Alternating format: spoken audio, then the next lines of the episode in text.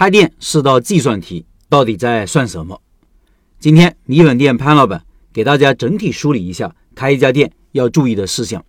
他说，开店是一个分阶段不断适应的过程，从最开始的选项目、选址、装修、招聘、引流、产品、销售、客户维护、品牌塑造、供应采购等等，每一个阶段、每一个模块的工作重心都不一样，有许多事情需要我们去落地。对于一个粉面店，不同的阶段分别有不同的工作重点。首先，对于粉面这类容易流程化和标准化的快餐项目来说，不同的销售场景意味着不同的产品内涵。商场店的客单价和产品属性是不同于美食街和小区店的，所以包装、定价、服务都会不一样。分别与社区店和大学商业街为例，社区店面向的是居民，不同的社区居民的消费水平是不一样的。所以也就意味着装修风格和餐具以及定价等等会有所不同。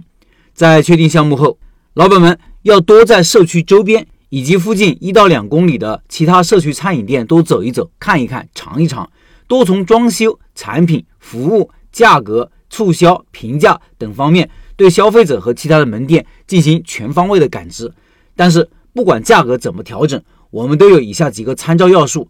对标产品以及竞争对手的价格。当地的物价水平、消费者对于品类的认知等等，从最开始的阶段，我们就应该明白自己做的主要顾客是属于哪一类群体，要为客户提供的价值内涵可以包括哪些，边界在哪。一般来说，我们开店有两个逻辑，一个是有个铺面，根据客户群体和商业街个确定项目；另外一个是根据项目选择门店位置。对于粉面店的选址，小区店的位置要求没有商业街的位置要求那么高。因为小区是相对稳定的客户群体，可以通过多次的引流活动，让大家知道你能够留住顾客的是味道、速度和方便。城市商业街的自然人流的价值不言自明。快餐类的选址尤其要注意阴阳面、门头曝光量以及便利性。大学商业街选址两者兼具，可以根据自有资金量以及对产品的自信程度来取舍。流量和价格两者很难兼得。但我们发现一个问题，就是无论怎么进行选址。粉面类的刚需性快餐对口味的要求是比较大的，由于客单价低，就需要大量的客流和成交，而开拓新客的成本是比较大的，老带新的留存率显得尤其重要。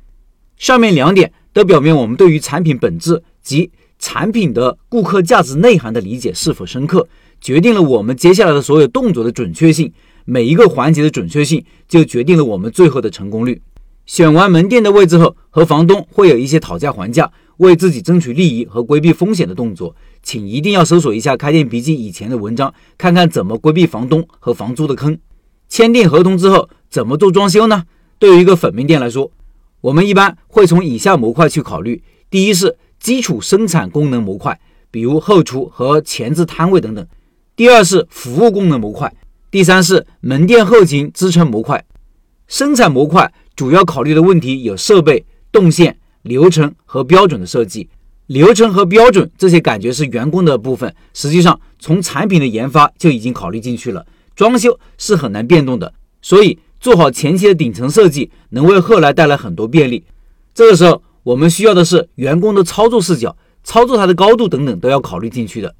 服务功能模块主要是从顾客视角来装修，从门头到桌子的摆放，从点单到产品展示。和店内装饰都应该是顾客视角，比如门头的装修设计，我们就应该用顾客的视角在街上走来走去，从各个角度去寻找曝光。对于招牌的内容、产品卖点的挖掘和展示，我们就必须充分的共情，看看我们的顾客是怎么想的。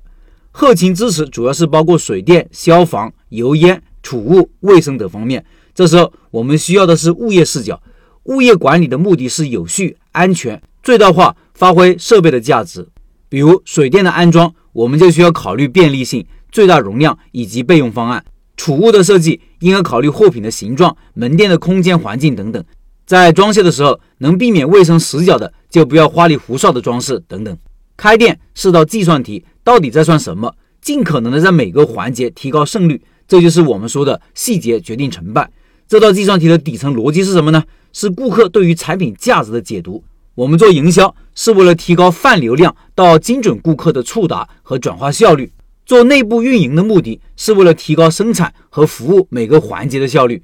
当个轻松的店老板，前期需要和学习的东西确实很多。明天我来讲讲粉面店的流量模块应该怎么做，怎么做好自己的流量池。以上是潘老板的分享。十月份的拜师学艺项目就是潘老板的米粉店，感兴趣老板扫码进入交流群，和潘老板直接交流。音频下方有二维码。